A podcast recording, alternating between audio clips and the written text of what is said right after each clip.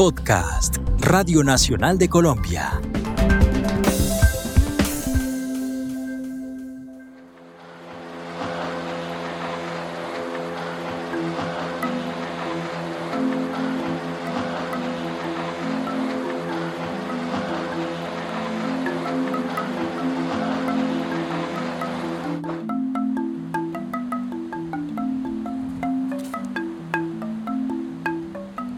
La vida de un pescador comienza muy temprano en la mañana y tiene más historias de las que imaginamos. Hoy, Enrique Tolosa nos contará cómo es su cotidianidad. Soy Anabel Salgueiro y les doy la bienvenida a Manos del Legado, el podcast que cuenta la vida de los pescadores del Pacífico. No sabría qué hacer sin la pesca. Sí, porque es que no, pues, no, pues ahorita no, no, no encuentro otra forma de, de uno poder subsistir, ¿no? Me dedico a la pesca desde, desde que tengo uso de razón. Tengo 48 años cumplidos ya y desde muchachito es, me he dedicado a la pesca. Eh, en esa tradición de ser pescador, eh, mi papá más que todo, porque siempre él buscaba una compañía y siempre me llevaba. Y de allí los hermanos también, hasta que, pues yo iba, pero no, yo iba a veces nomás iba sentadito ahí y me llevaban sin hacer nada. Yo no hacía nada, solamente a veces sacarle agua a la lancha con el tarrito. Y hasta que ya fui cogiendo la experiencia, pues ya me fui dedicando a eso.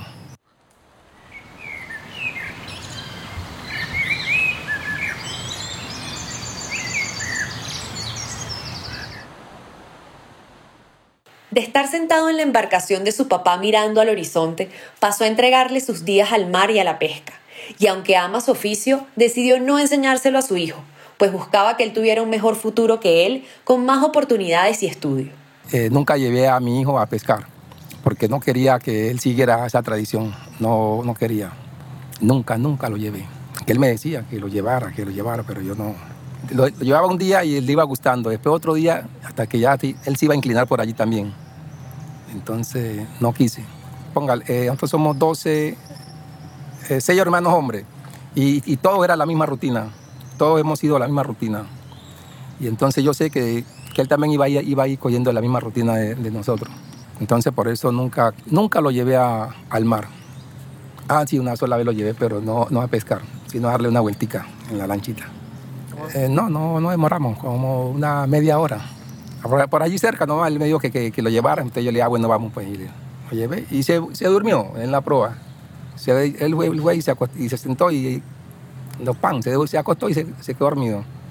Entonces dimos, dimos, dimos, vuelta como una media hora y ahí volvimos a tierra. Se mareó, yo creo que fue. Se mareó.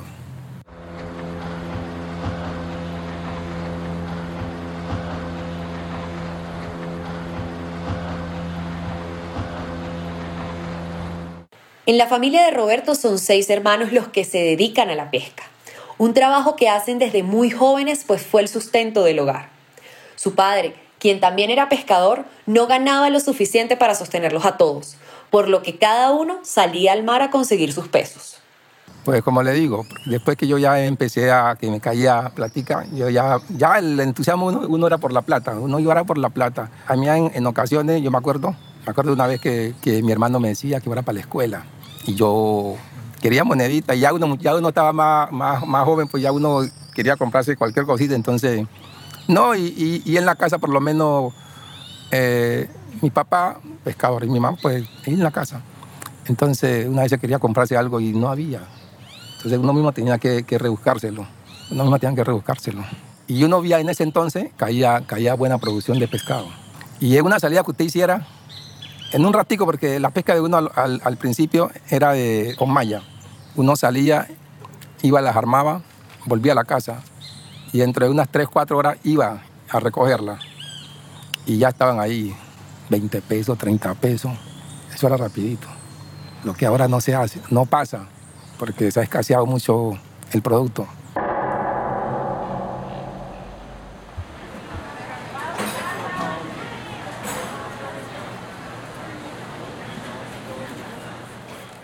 Aunque su vida es el mar, Roberto se imagina qué sería de él y su familia si la realidad fuera diferente. y aunque parezcan sueños lejanos, al menos con sus hijos logró su cometido de darles otra oportunidad y actualmente viven lejos de Buenaventura. A mí, a mí me, me hubiera gustado haber sido profesor de física, porque es que cuando ya yo tuve, cuando ya tuve el, eh, nació el primer hijo mío, yo lo primero que le, que le induje a él, cuando ya yo empecé a dar unos pasitos, lo primero que yo le compré fue una pelotica, balsurita. Y yo sé que si uno hubiera tenido por lo menos la, la, oportunidad de vivir por lo menos en la ciudad y haberlo metido a una escuela de fútbol, yo sé que de pronto hubiera salido, no, porque es que yo le compré la pelotica y a medida que él iba creciendo y es que la manejaba era bien esa pelota, el pelado. Pero inclusive la familia mía se fue para Jamundi hace seis años y, y ya. Al principio yo iba a visitarlo, iba, iba, y hasta que ya no fui más hasta el sol de hoy. Si hablamos por teléfono casi todos los días con los hijos, la mujer de vez en cuando hablamos, pero ya, se acabó todo. Mi hijo tiene 21 años, no siguió jugando fútbol. Él ya, pues, cuando se fueron aquí, estaban como dos años para terminar el bachillerato y ya no terminé el bachillerato y no, ya es que si hubiera salido más temprano, si, si de pronto, pero cuando salió de aquí tenía como unos 15 años, 16, algo así. Entonces, pues sí, no pasó nada. Con, se dedicó a, terminar el estudio y ahora está, están trabajando, los dos, los dos hijos. Trabajan en Cali. Bien en Jamundí, pero trabajan en Cali.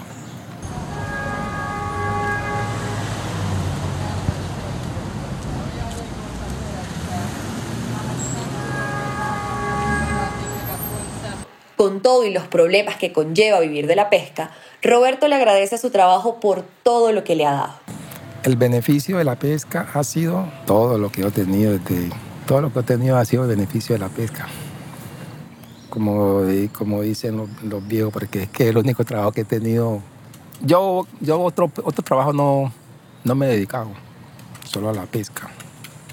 A veces, a veces me, me, me metía ayudante de, de construcción, pero yo veía que no, no era para mí, porque en ese tiempo le pagaban a uno, póngale 15, 20 pesos, 20 mil pesos, 15 mil, porque uno en dos, tres horas se lo hacía. Y usted para ganarse 20 mil, 15 mil pesos era todo el día tirando pala. Entonces uno decía, no, no, yo para trabajar un día que me paguen por decir 30 mil, 40 mil pesos, pero que uno en, en 3, 4 horas se lo, se lo, hacía. Y eso a veces, a veces cuando estaba la pesca buena pasaba por allí. Entonces por eso casi la gente de allá del, del campo, casi hay unos sí que salen a la ciudad y estudian y salen adelante. De verdad que, nunca, nunca se me metió a la cabeza a salir, haber salido allá de... Siempre me incliné por estar allí. No, y es que uno veía que es, que era una, una, una, vivencia uno tenía allí sabrosa, nada de, de, de como uno venía acá a la ciudad.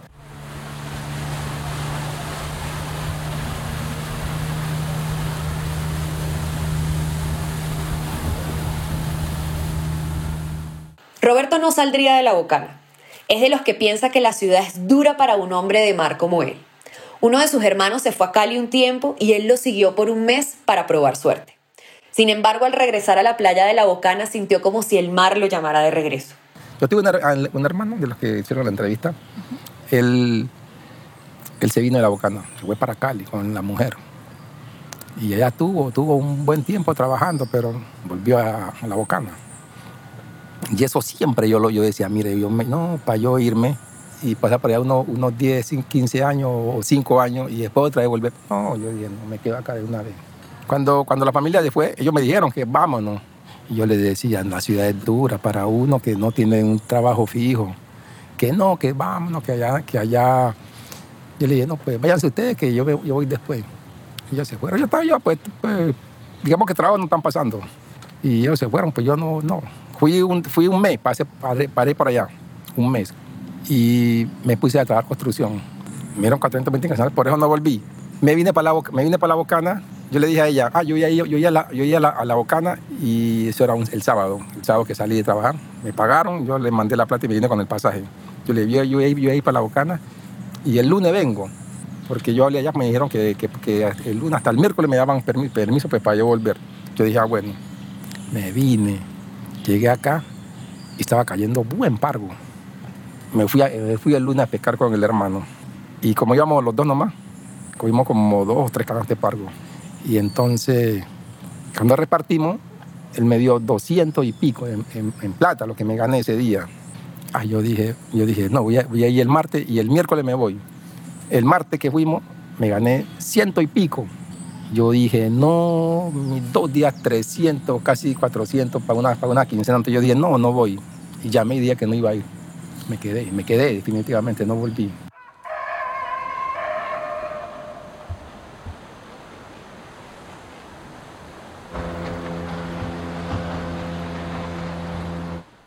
Aunque no siempre el mar le ha traído experiencias amables, con nitidez Roberto recuerda el momento que sintió la muerte de cerca, pero se encontró con el compañerismo pescador que lo salvó cuando ya daba todo por perdido. La experiencia que yo le tengo que, y siempre la cuento a alguien cuando me pregunta es cuando yo me sentí la muerte cerquitica. cuando una vez que iba, a pescar con un hermano y la lancha nos llenó de agua, toda, por total de lleno de agua. Mire que uno cuando uno estando allá, allá, allá afuera, si uno ve más lancha por ahí, pues uno, no, chica, la lancha se, hunde y uno se agarra de cualquier tablita y llega hasta donde está la otra lancha.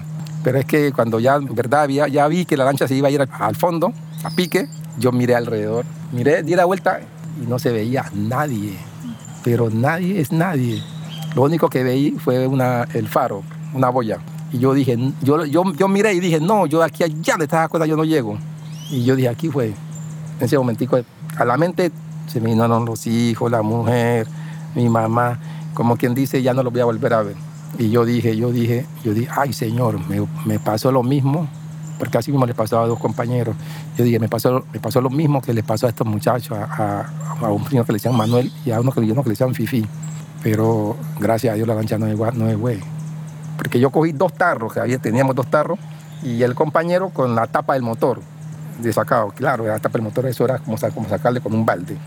Y yo con otra rifla, quedamos de tomo, quedamos varados.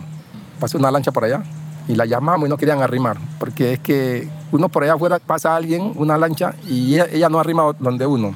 Le da miedo porque por Dios yo dice, no, pues todos que eran rateros, eran entonces, y nosotros así ah, le enseño como no querían parar. Entonces yo me quité la camisa, y ellos vieron el desespero, yo le hice con desespero, dieron la vuelta, pero no arrimaron daban la vuelta, daban la vuelta. Y entonces nos gritaron, ¿qué le pasó? Le dijimos, no, estamos varados, el motor no tiene corriente. Y nos dijeron, nosotros le dijimos que nos tirara hasta la bocana. Dijeron, no, no lo podemos llevar, porque a la bocana no arrimamos. Entonces yo les dije, no, pues lleven a uno de nosotros para allá. Y que dijeron, ah, bueno, tírese uno para acá. Que medio arrimaron ahí cerquita, como malicioso, pues como con miedo.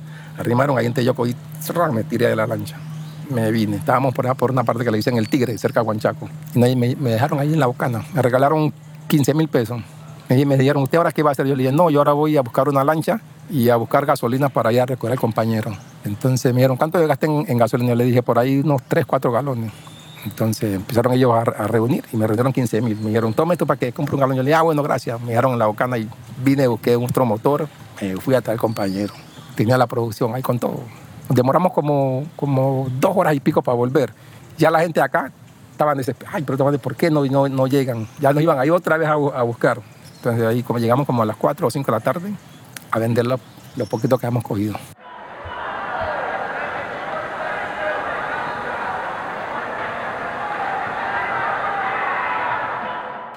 Las angustias de un pescador son similares a las de los hombres colombianos que a diario se preocupan por el sustento de sus hijos. Roberto recuerda una Navidad en la que pensar en conseguir a toda costa dinero para sus hijos casi lo aleja del mar para siempre. No, porque es que la gente siempre uno acostumbra a irse con alguien porque, porque vea que le a uno un dolor o, o, algo que uno no pueda ni pararse ni caminar. Así me enfermé yo un día, me estaba, yo creo que me estaba dando esa trombosis. Salí con un sobrino, pero ¿sabe por qué pasó? Me pasó porque estamos en diciembre. Estamos en diciembre y ya habíamos, como en este, en este mes de diciembre, y ya estaba, yo tenía los dos muchachos allá, allá pero estaban muchachitos todavía, peladitos. Y entonces, y me va cogiendo el desespero que ya viene diciembre y ya estamos llegando al 25 y no le había comprado ni, ni, nada, nada, porque uno, uno siempre se, se, Y desde ahí cogí la costumbre de, de, no, de no, hacer eso. El, el, estreno, el estreno del, del 25 y me rebuscaba yo por un lado y nada, y me, como llegaba de, hacer algo, me iba a hacer algo y nada, y nada. Entonces llegó, llegó un domingo y le digo yo a, a un sobrino, ah, vamos a armar los anzuelos, de pronto nos cogemos un, un mero. Me dijo él, vamos, y que verdad, nos fuimos. Y los armamos, llegamos como a las 7 de la noche. Al otro día madrugamos como a las 5 y media más o menos y fuimos a recoger los anzuelos. Yo iba manejando, el, sobrino era el que sacaba los anzuelos. Entonces en eso me va cogiendo, yo sentía que me, que me, que que me- dolían las piernas. Yo decía, ay, ¿por qué qué me pasa? Yo me paraba, pero no le decía nada al compañero. Me paraba, me sentaba, estiraba el pie, hasta que el dolor se me, puso intenso. Entonces le dije yo, oye, corta, corta ese cabo y vámonos. Dejemos ahí, va, vámonos, que tengo un dolor durísimo. Ay, que verdad, él lo cortó. Y arranqué para tierra, pero me voy cogiendo más duro el dolor. Entonces le dije, ven y manejar. Y me quise pasar para la prueba y ya no podía caminar. Pesado, no podía con el cuerpo. Así que así arrastrándome, llegué a la prueba y él vino y llegamos a tierra. Y estaba Hugo, el del consejo. Entonces llamé a Hugo y que él vino y me, me apó, me llevó cargado al puesto de salud. Y ahí estaba un médico y me atendieron, no, que para Puerto. Llegamos acá a Puerto, llegamos acá, una gana de orinar, pero vea, y no podía tampoco. Me compliqué. Ay, yo asustadísimo. Y así que duré como dos o tres días ahí en el hospital. Y cuando ya, el- ya me voy recuperando, empecé a caminar, pero la pierna me falseaba. Caminaba y me temblaba. Daba un paso y me temblaba. Entonces la gente, la gente decía que era que me pasó un ranguñoncito de, de trombosis. de- pero, pero yo creo que era el, de, el mucho pensar. El mucho, es que me, pensaba y me desesperaba porque todo lo que hacía y no conseguía para comprar el estreno de los hijos.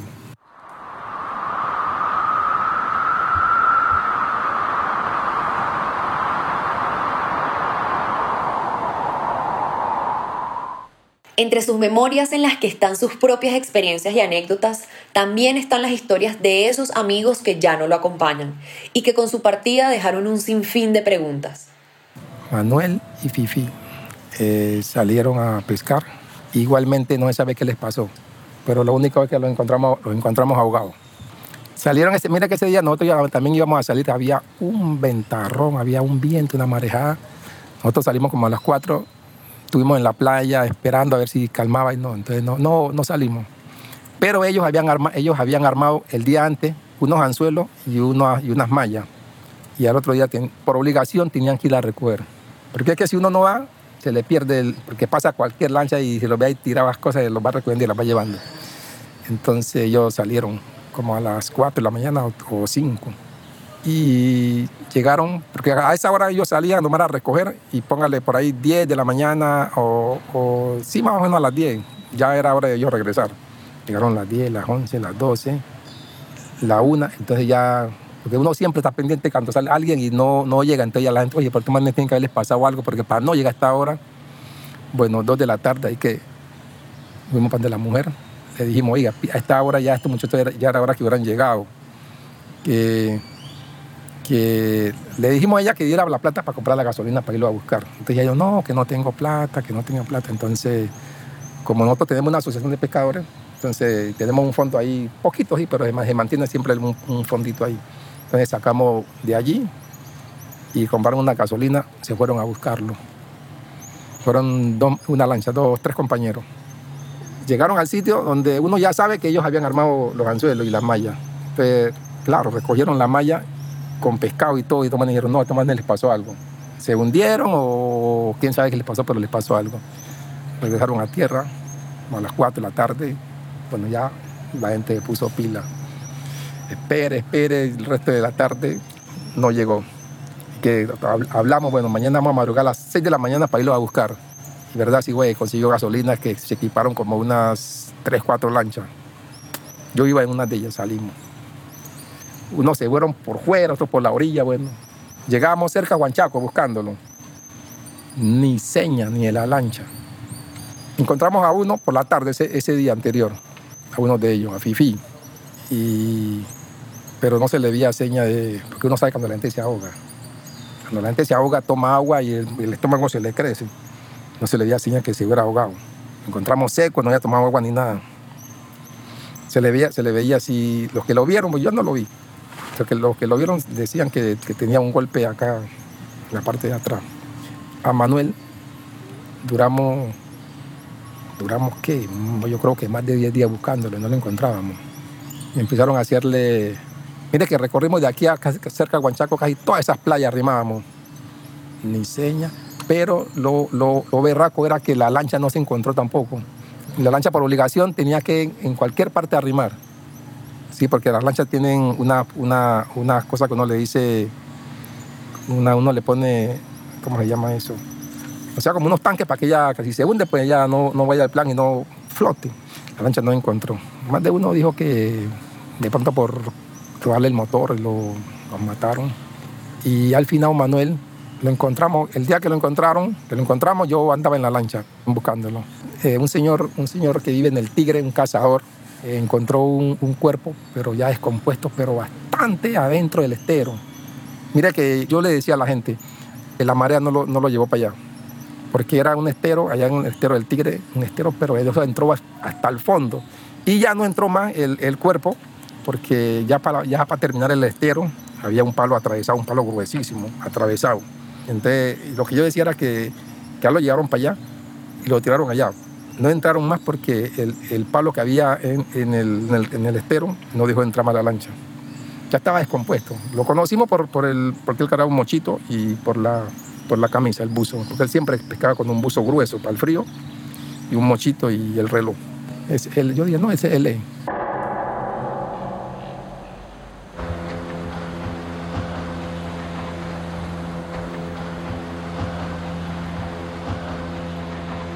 Roberto ama el mar, lo ama con su inmensidad, su complejidad, su templanza. Lo ama y por eso se preocupa no solo por la manera en la que afecta su trabajo, sino porque con los años ha visto el deterioro en el cuidado del agua y siente que la situación debe cambiar. Mi mensaje de reflexión para las personas es pues que, que no contaminemos el mar, que no le tiremos basura. En verdad hay mucha gente que, que toda, la basura, toda la basura va al mar. Mire que, mire que usted va aquí a Pueblo Nuevo y casi todo lo que usted salen de, de acá de tierra lo tiran al mar.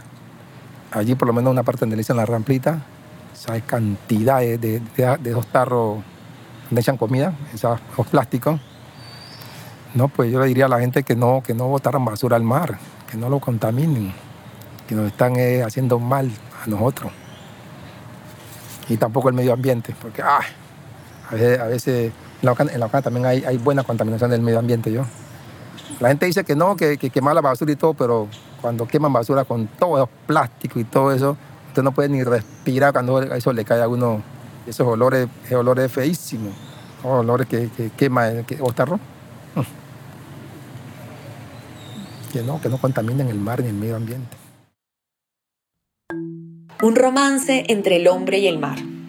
Amor que se ha contado en los libros, pero del que a diario son testigos y protagonistas los pescadores del Pacífico colombiano como Roberto Tolosa, cuyas manos son del legado. En este episodio participaron Felipe de Brigar, Camila Rivas, Michelle Orozco, Lady Klinger, Kiara Lerma, Camilo Ospina, Alexis Mendoza, Dani Mauricio Vanegas, Haider Andrés Quiñones, Cristian Alexis Mendoza y Anabel Salgueira. El podcast es producido por Dirty Kitchen para Señal Colombia y Radio Nacional de Colombia.